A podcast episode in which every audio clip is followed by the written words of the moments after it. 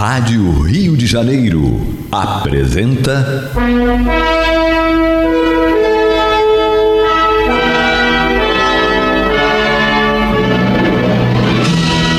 Caminho do Senhor.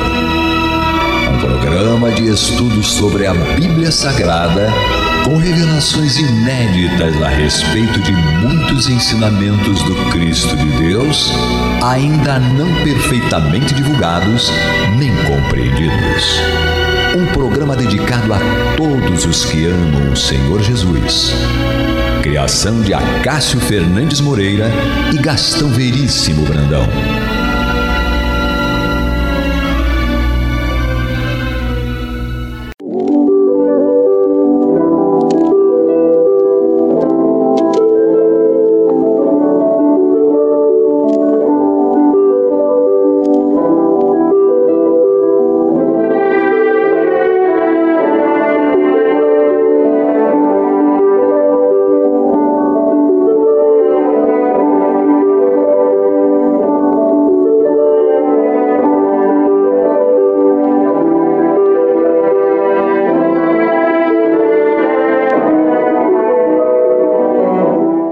Estrada cristã, somos defrontados sempre por grande número de irmãos que se aquietaram à sombra da improdutividade, declarando-se acidentados por desastres espirituais.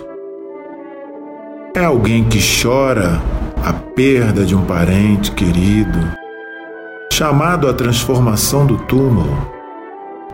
É o trabalhador que se viu dilacerado pela incompreensão de um amigo. É o missionário que se imobilizou à face da calúnia. É alguém que lastima a deserção de um consórcio da boa luta.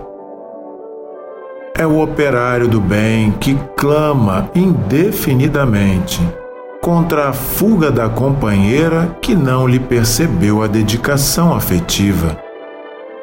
É o idealista que espera uma fortuna material para dar início às realizações que lhe competem. É o cooperador que permanece na expectativa do emprego ricamente remunerado para consagrar-se às boas obras. É a mulher que se enrola no cipoal da queixa contra os familiares incompreensivos é o colaborador que se escandaliza com os defeitos do próximo, congelando as possibilidades de servir. É alguém que se deplora um erro cometido, menosprezando as bênçãos do tempo em remorso destrutivo. O passado, porém, se guarda as virtudes da experiência nem sempre é o melhor condutor da vida para o futuro. É imprescindível exumar o coração de todos os envoltórios entorpecentes que, por vezes, nos amortalham a alma. A contrição, a saudade, a esperança e o escrúpulo são sagrados mas não devem representar impedimento ao acesso de nosso espírito à esfera superior. Paulo de Tarso, que conhecera terríveis aspectos do combate humano na intimidade do próprio coração e que subiu às culminâncias do apostolado com Cristo, nos oferece roteiro seguro ao aprimoramento. Esqueçamos todas as expressões inferiores do dia de ontem e avancemos para os dias iluminados que nos esperam. Eis a essência de seu aviso fraternal à comunidade de Filipos. Centralizemos nossas energias em Jesus e caminhemos para diante. Ninguém progride sem se renovar.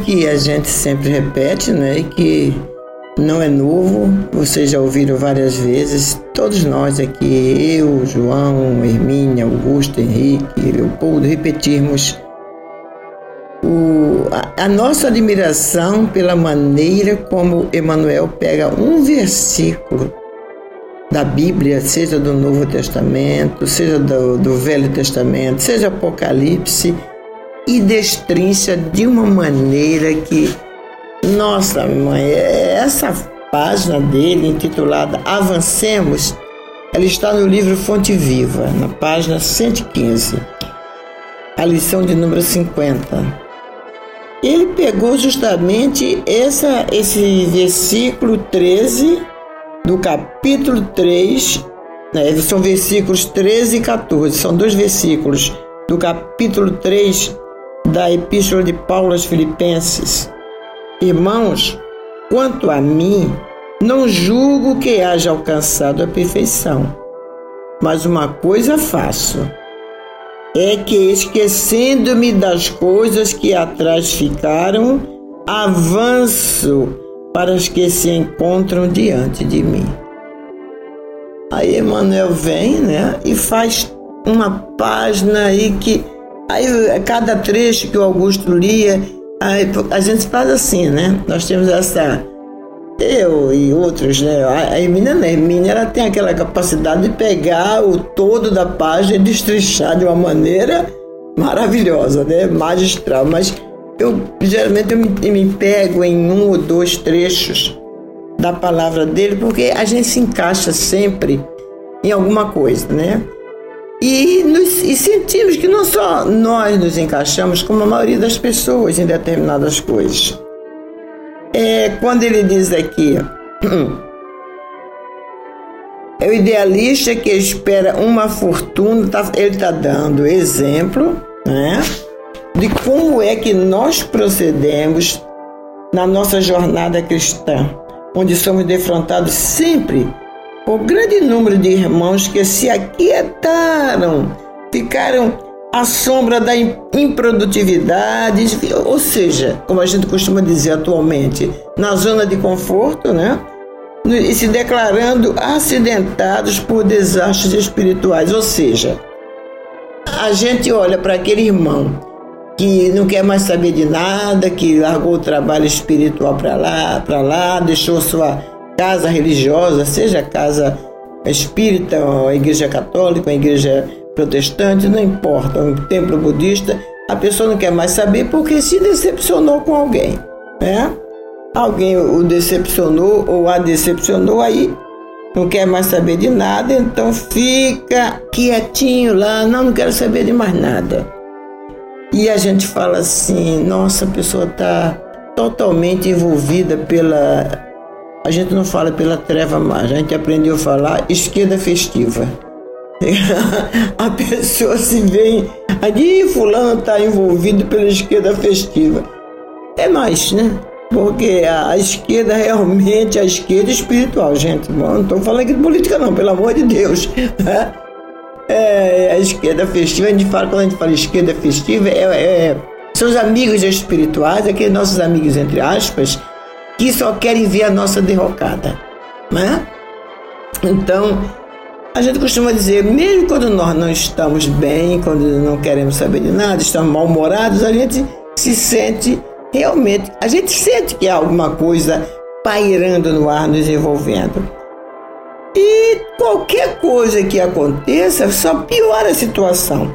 Então, se um parente desencarna, né, que a coisa mais natural do, da vida é o desencarne, então, se a gente fica chorando indeterminadamente a perda, entre aspas, daquele parente querido, ou então é que quando se a gente, quando nos vimos dilacerado pela incompreensão de alguém, né, de um amigo que é aquela pessoa que a gente considerava amiga, né, e que iria nos compreender para o resto da vida, ou então é aquele irmão, ou quando nós estamos à frente de um trabalho, é, vamos dizer, dirigindo uma casa religiosa, um trabalho, uma, um, uma missão, e somos vítimas de calúnia.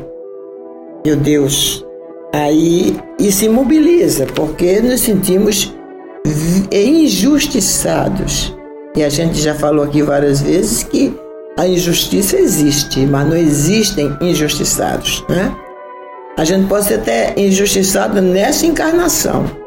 Nessa encarnação nós podemos estar é, inocentes. Mas por que, que a gente sofre uma injustiça? Por quê? Deus iria deixar que seus filhos bem-amados sofressem injustiças se não houvesse uma razão? Né? Então não existem injustiçados. Mas eu não tinha nem pegado nenhuma, nenhuma dessas partes que eu falei, né? Eu falei do idealista que espera uma. É o idealista que espera uma fortuna material para dar início às realizações que lhe competem. Quantas vezes eu, eu, Olímpia, ficava pensando assim: ai meu Deus, queria tanto ganhar aí na loteria, ia fazer isso, ia fazer aquilo, ia comprar uma sede própria para o Caminho do Senhor, ajudar a Rádio Rio de Janeiro. Quantas vezes eu tenho a gente tem amigos é, ouvintes do programa Caminho do Senhor, que fala isso pra gente. Oi, Molimpo, e a, e a? E a negacena que não saiu pra mim? E cadê? Eu querendo ajudar o caminho, a rádio, o CASEC, a casa espírita que eu frequento. Ah, e muita gente cita também nosso irmão Jonas, né? A da Assistência Paulo de Tarso, e não sai. E a gente diz, eu costumo dizer para ele, meu irmão, porque não é para sair, pelo menos eu acho que a gente não está merecendo, não, né? Não é por aí. Eu acho que nós temos que ir mesmo é com muito trabalho, com muita luta, com muito suor e com muita lágrima. Né? Então, essa pessoa, esse idealista, não estou falando do caso desse, desse meu irmão, falando, eu admitamos que eu ficasse esperando vir a fortuna para começar a trabalhar, nunca ia, não teríamos começado. E no caminho do Senhor acontece uma coisa engraçada, né? Pode ser até estranho para muitos. Mas a gente começa o trabalho sem ter, sem ter os recursos. Aí a gente começa aquela, vamos fazer isso? Vamos, vamos, vamos fazer. E a gente manda brasa e começa, né? E os recursos aparecem. E os recursos de qualquer ordem material, os recursos humanos, é, como foi o caso que eu já contei aqui para você do bazar primeiro bazar que nós fizemos em 1900, se eu não me engano, 86. Eu tinha falado uma casa para a gente fazer um bazar. Aí ele falou: Olímpia, nós não temos material. A gente pede a, a casa. Aí, não, acho que não. Aí eu fui atrás da loja, eu e a Lenilda conseguimos a loja. Mas a gente achava que aquela data só ia vir a gente no outro ano, né? por uma misericórdia divina, nós chegamos lá, tinha uma vaga lá. Para a gente foi no final de julho e essa vaga era para o final de agosto, uma semana, a última semana do mês de agosto. E a nossa irmã falou assim: Olha, tem uma vaga aqui. Vocês têm material? Aí eu falei: Temos. Não tinha nada. A gente só tinha o que a gente tinha em casa. Eu, eu pensava assim: Eu não sabia o que era um bazar. Quando eu vi a loja dela, eu fiquei apavorado, mas eu não desanimei, não. Eu pensei, bom, vamos catar a roupa dos filhos, do marido, de todo mundo, dos amigos, e a gente traz. A gente faz um bazar, nem não é, não pode, pode não ser igual esse dela aqui, que está essa loja dela montada, mas nós vamos fazer um bazar sim. Algum dinheiro que justamente era para pagar os programas aqui, esses programas aqui da rádio, né?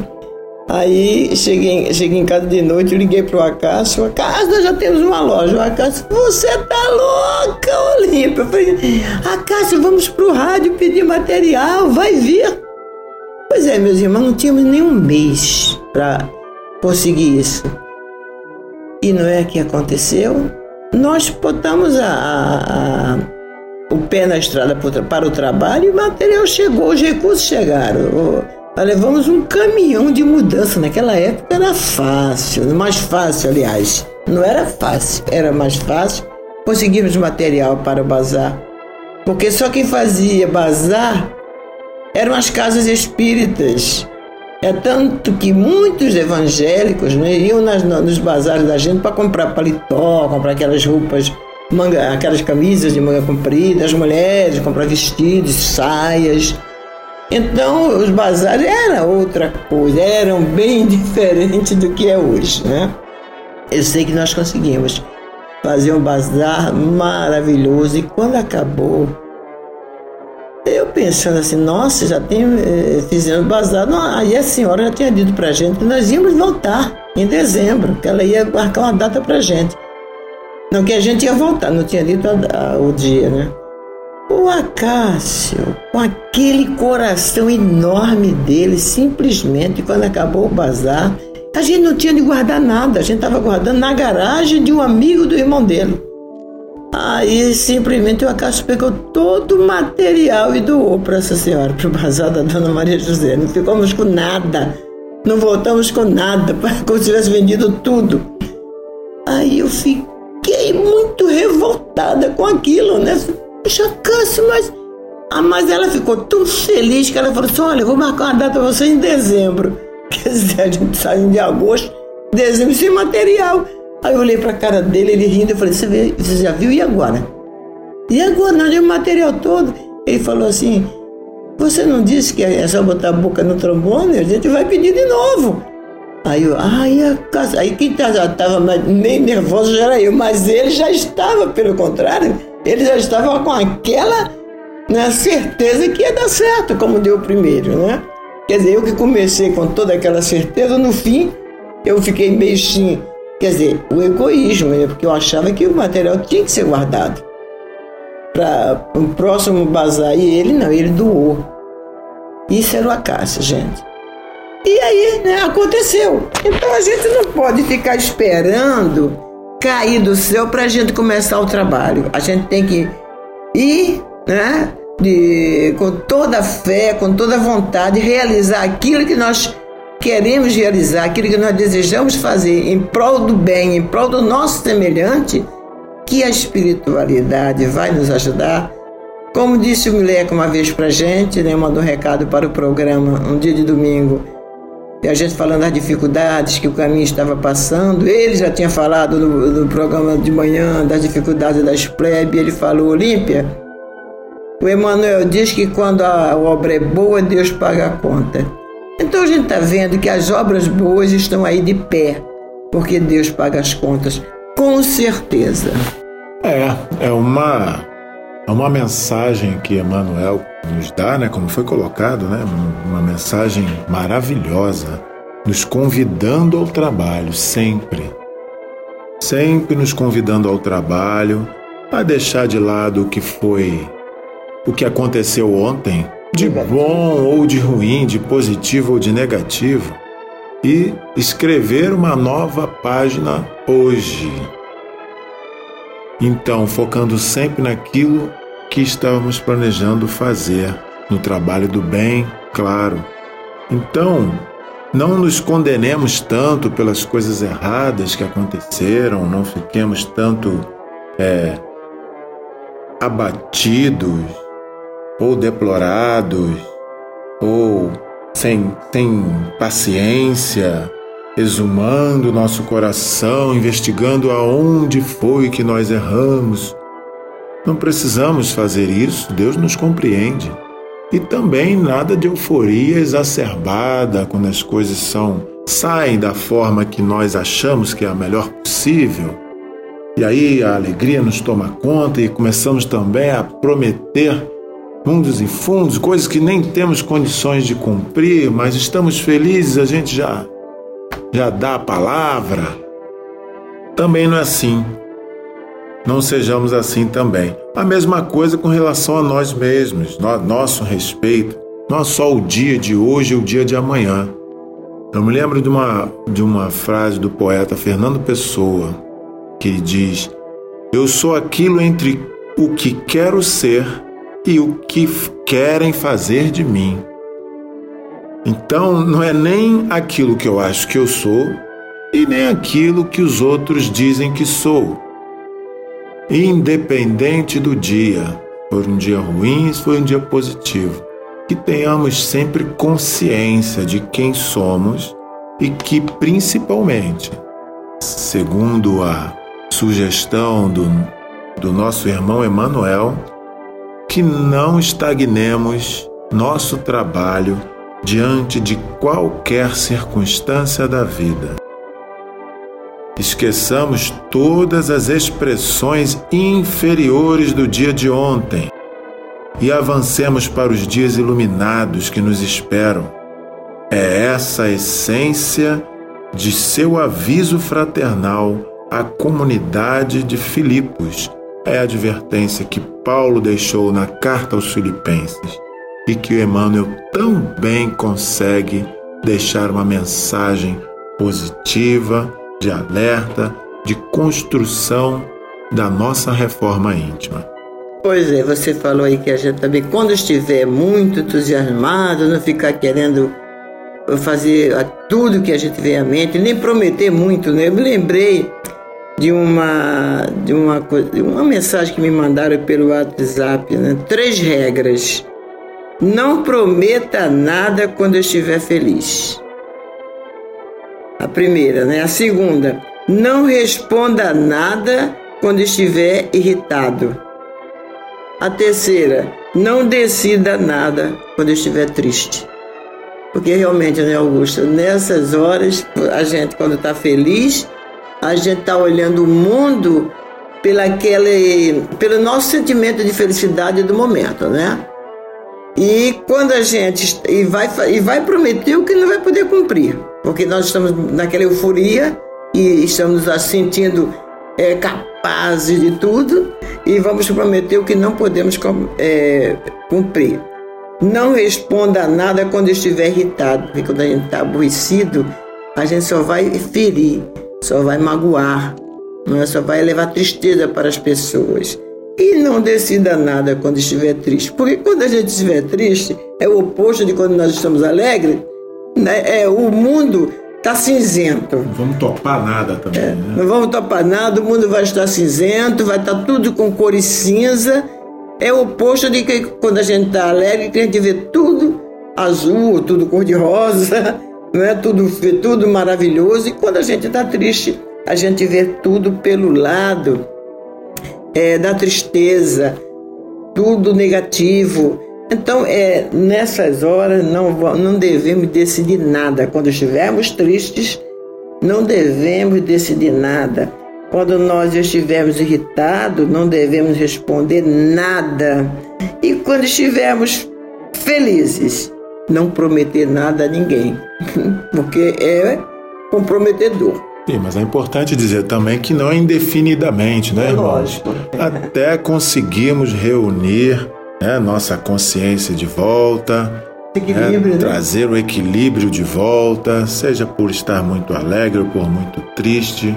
E, uma vez trazendo de volta esse equilíbrio, pensar mais racionalmente sobre o que devemos fazer quando estamos tristes, quando estamos irritados ou quando estamos felizes. Pois é, meus irmãos, a gente, às quartas-feiras, nós temos o programa Caminho do Senhor para quem nos acompanha, né? É o, é o Jesus no Lar. A gente fala às quartas-feiras é, as redes sociais nos pediram que nós, o responsável né, pra, pela nossa pela nossa página na rede social, pediu que nós dessemos o nome a cada programa. O de quarta-feira é Jesus no Lar. O de terça é Culto do Evangelho no Lar. Então, é, às quartas-feiras é Jesus no Lar. Trouxemos Jesus aqui para gente durante, estamos trazendo durante estes minutos mas agora nós vamos fazer um pequeno intervalo e nós voltamos já já com a parte principal, que é a parte do estudo do Evangelho.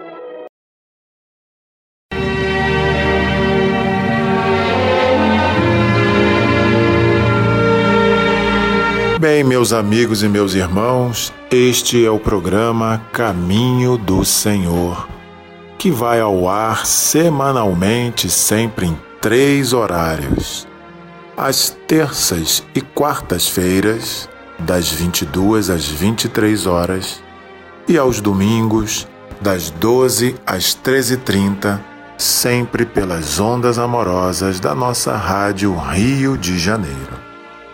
E esses programas, irmãos, Caminho do Senhor podem ser ouvidos também na sua plataforma de áudio no Spotify. No Spotify você pode ouvir novamente os programas mais recentes que temos feito aqui nas últimas semanas. Você pode entrar no Spotify e pesquisar Caminho do Senhor. Você vai achar lá o nosso podcast do Caminho do Senhor com os últimos programas. Você também pode saber mais sobre a nossa casa pela nossa rede social, facebook.com.br Caminho do Senhor. Lá você vai ver alguns dos vídeos que postamos semanalmente, vai conhecer alguns de nós locutores aqui, a irmã Olímpia, João, Hermínia, o Henrique, Leopoldo, todos nós estamos por lá também. É bom que você conheça e que você veja um pouco do nosso trabalho, tá bom? Mas agora vamos para o mais importante, é, o motivo da existência desses programas, que é a divulgação do Evangelho de Jesus.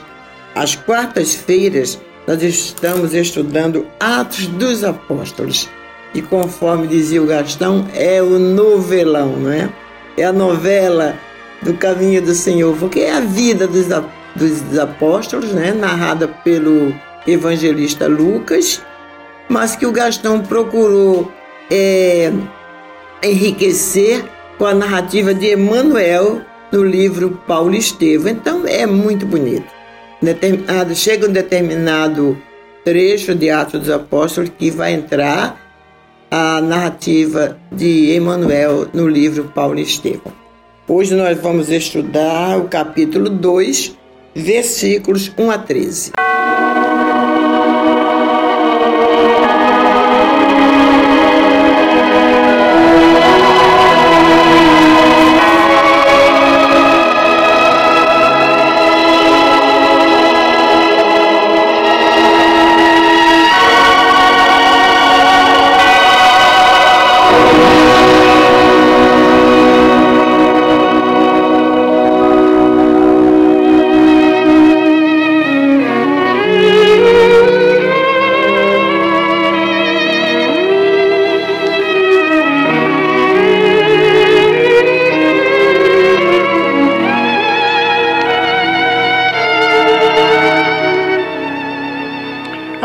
Cumprir-se o dia de Pentecoste, estavam todos reunidos no mesmo lugar. De repente veio do céu um som como de um vento impetuoso e encheu toda a casa onde estavam assentados. E apareceram distribuídas entre eles línguas como de fogo, e pousou uma sobre cada um deles todos ficaram cheios do Espírito Santo e passaram a falar em outras línguas, segundo o Espírito lhes concedia que falassem. Ora, estavam habitando em Jerusalém judeus, homens piedosos de todas as nações debaixo do céu. Quando, pois, se fez ouvir aquela voz, afluiu a multidão que se possuiu de perplexidade, porquanto cada um os ouvia falar na sua própria língua. Estavam, pois, atônitos e se admiravam, dizendo: Vede, não são porventura galileus todos esses que aí estão falando? E como os ouvimos falar, cada um em nossa própria língua materna? Partos, medos, elamitas e os naturais da Mesopotâmia, Judéia, Capadócia e Ponto e Ásia, da Frígia e da Panfilha, do Egito e das regiões da Líbia, nas imediações de Cirene, e romanos que aqui residem tanto judeus como prosélitos, cretenses e árabes, como os ouvimos falar em nossa própria língua as grandezas de Deus. Todos atônitos e perplexos, interpelavam-se uns aos outros que quer dizer isto? Outros, porém, zombando, diziam: Estão embriagados.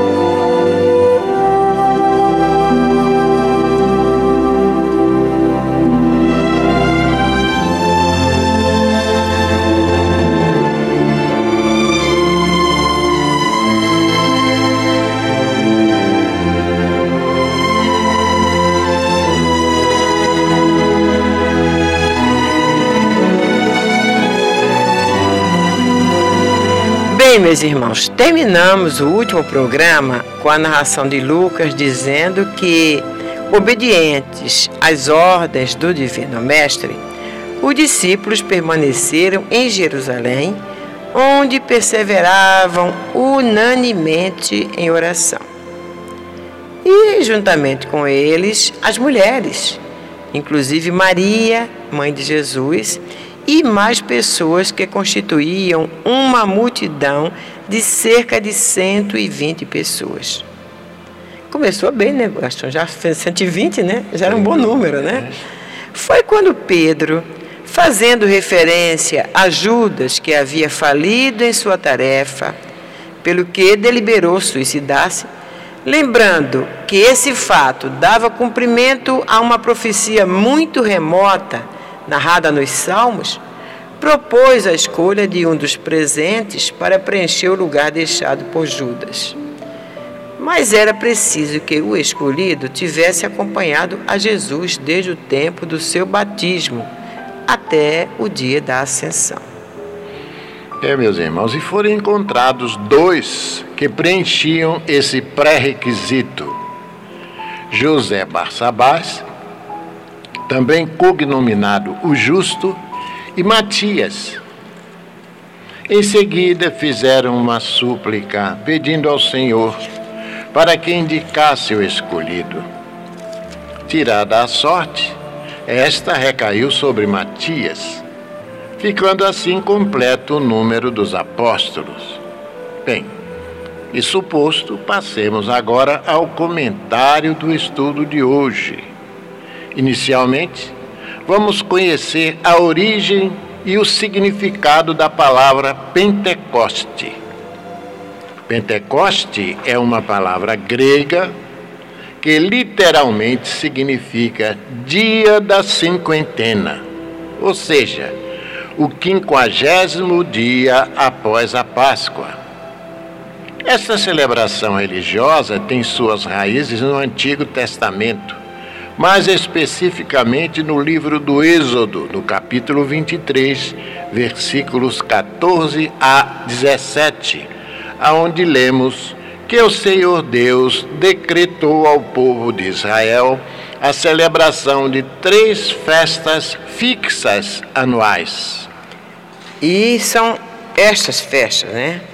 A festa dos pães ázimos, relacionada com a festa da Páscoa, a festa das primícias, primeiros frutos, que era celebrada para comemorar o início da colheita do trigo, como está lá no livro do Êxodo, capítulo 34, versículo 22. Esta celebração também ficou conhecida como Festa das Semanas, por ser realizada sete semanas depois da Páscoa.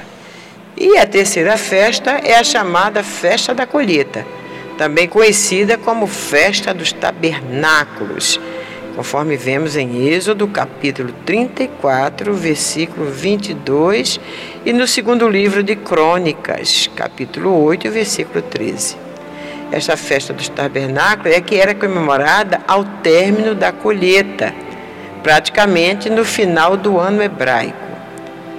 A segunda das festas fixas, a das primícias, ou Festa das Semanas, obteve um novo significado para os cristãos a partir dos acontecimentos registrados neste capítulo 2 de Atos dos Apóstolos, que agora estamos estudando. É quando, pela primeira vez, aparece na Escritura a expressão grega Pentecoste. As ocorrências no primeiro dia de Pentecoste, após a ressurreição do Senhor Jesus, marcaram definitivamente a história do cristianismo com a difusão do Espírito, dando início ao cumprimento da profecia de Joel e a promessa do Cristo, conforme comprovado no programa anterior Agora passemos ao texto do capítulo 2 de Atos dos Apóstolos, objeto do nosso estudo de hoje. Ao cumprir-se o dia de Pentecoste, estavam todos reunidos no mesmo lugar. E de repente veio do céu ruído como de vento impetuoso e encheu toda a casa onde estavam assentados e apareceram distribuídas entre eles línguas como de fogo, e pousou uma sobre cada um deles.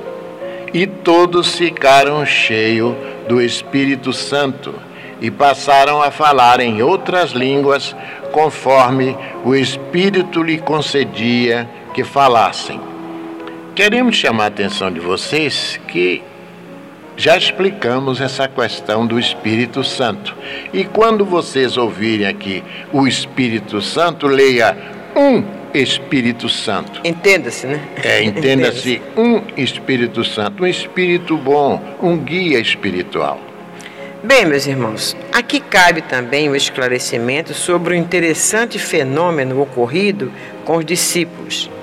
Trata-se do fenômeno hoje conhecido como xenoglossia, isto é, a faculdade de falar ou escrever em línguas estranhas, desconhecidas do médio, durante o transe mediúnico.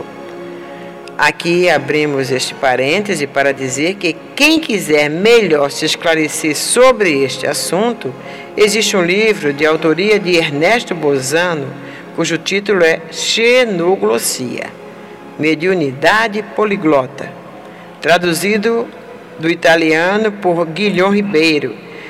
Também existe o livro Nos Domínios da Mediunidade, ditado pelo espírito André Luiz, através da psicografia do nosso Chico Xavier.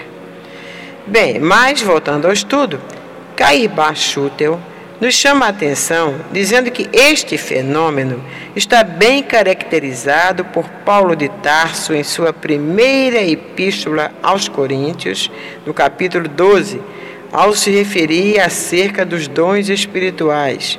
E mais especificamente no versículo 10, quando fala no dom da diversidade de línguas. Essa faculdade mediúnica, meus irmãos, vem de tempos imemoriais. No tempo de Paulo Apóstolo, não era pouco o número de indivíduos que gozavam desse dom. E naturalmente se envaideciam, julgando que bastava lhe possuí-lo para serem considerados eleitos ao reino dos céus. Provavelmente foi essa a razão que levou o apóstolo Paulo a dizer do capítulo 13 da primeira epístola: Ainda que eu fale a língua dos homens e dos anjos, se não tiver amor, serei como bronze vão que soa e como símbolo que retine. O dom de línguas não tem absolutamente o caráter sobrenatural que algumas religiões querem lhe dar, atribuindo a um milagre peculiar exclusivamente dado aos apóstolos pela terceira pessoa da Santíssima Trindade. Essas manifestações foram inúmeras na época do cristianismo nascente e delas participavam homens, mulheres livres e servos, como se irá verificar na continuação do estudo de Atos dos Apóstolos. O dom de línguas, o dom de curar, o dom de profetizar, todas as graças tinham sido dispensadas aos missionários do Cristo. Eram eles os intermediários, isto é, os médios dos Espíritos santificados, para que a boa nova fosse a todos transmitida. A sessão realizada no cenáculo foi assistida por muitos. E como uma assembleia pública composta de homens de diferentes condições e moralidade não pode ter opinião unânime, daí o fato de alguns atribuírem os fenômenos à embriaguez dos apóstolos. Foi nessa ocasião que o apóstolo Pedro levantou-se e proferiu aquele seu famoso discurso. Bem, mas esse assunto já é para o próximo programa. Até lá.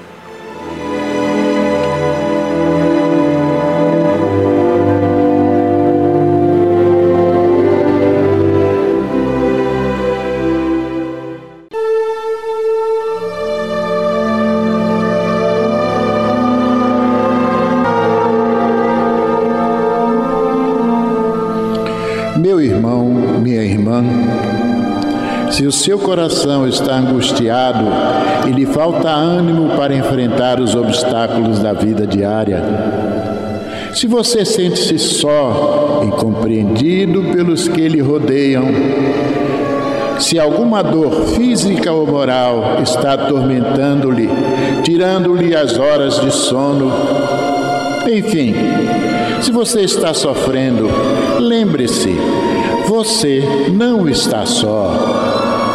O Mestre da vida nos disse: Eis que eu estarei convosco todos os dias, até a consumação dos séculos. Neste exato momento, milhares e milhares de pessoas sintonizadas nesta emissora se unirão em prece.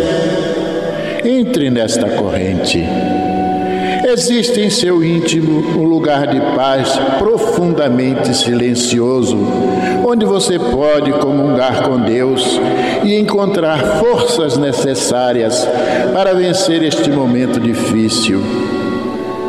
Como disse o salmista, Deus é o nosso refúgio e fortaleza, socorro bem presente nas horas de tribulação. Abra o seu coração numa prece sincera. Entregue-se confiantemente aos cuidados deste Pai amoroso e bom e confie. Os impossíveis para os homens são possíveis para Deus. Vamos envolver em nossa corrente de preces de hoje os nomes de alguns irmãos e, mesmo que o seu não esteja nesta relação, sinta-se incluído, meu irmão, sinta-se incluída, minha irmã.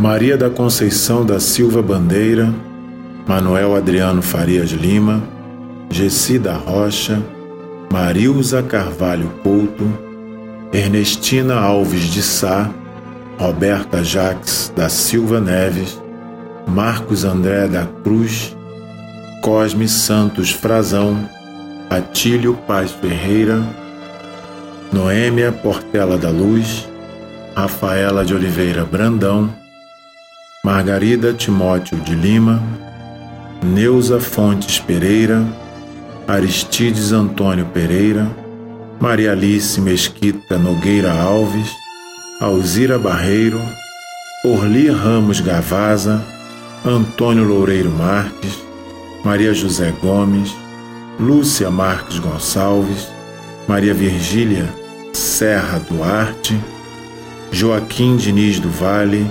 Marcelo de Freitas da Silva, Dandara Carvalho de Freitas da Silva, Diene Marcela Ferreira de Carvalho, Gisela Baeta, Maria da Penha Vieira Pereira, Sueli Alves Iglesias, Graciela Paz Ferreira, Ana Maria Lara e Rogério Bernardino. Vamos falar com Jesus.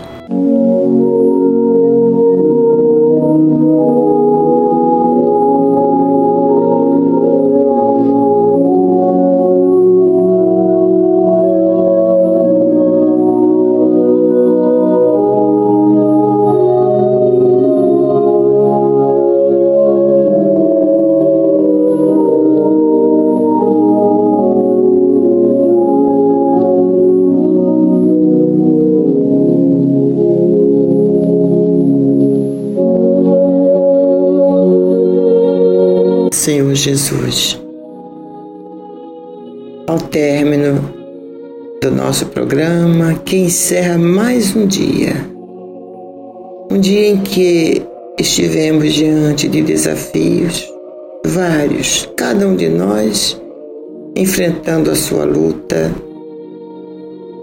cada um de nós chorando a sua lágrima secreta, cada um de nós buscando vencer a si mesmo. Tomara, Senhor, que tenhamos neste momento agora nossa consciência tranquila de que fizemos tudo aquilo que deveria ter sido feito em prol de nós mesmos, em prol daqueles que nos cercam, em prol do nosso semelhante, em prol do nosso país, em prol do nosso planeta. E terminamos então, Jesus, com aquela prece, a oração de Francisco de Assis, que eu acredito que ele pede tudo aquilo que nós devíamos pedir mesmo a Ti. São os sentimentos são as virtudes, não são as coisas materiais. Senhor, fazei de mim um instrumento da vossa paz. Onde haja ódio, consenti que eu semeie amor. Perdão onde haja injúria. Fé onde haja dúvidas verdade onde haja mentira, esperança onde haja desespero, luz onde haja trevas, união onde haja discórdia, alegria onde haja tristeza. Divino Mestre, permiti que eu não procure tanto ser consolado quanto consolar, ser compreendido quanto compreender, ser amado quanto amar, porque dando que recebemos, perdoando é que somos perdoados. E morrendo é que nascemos para a vida eterna. Que assim seja, Jesus. Seja realmente este o nosso desejo. Aquilo que moveu as palavras de Francisco de Assis, seja isto que nos move neste momento. Sejamos instrumentos de tua paz neste mundo de tanta tribulação. Benção, Jesus.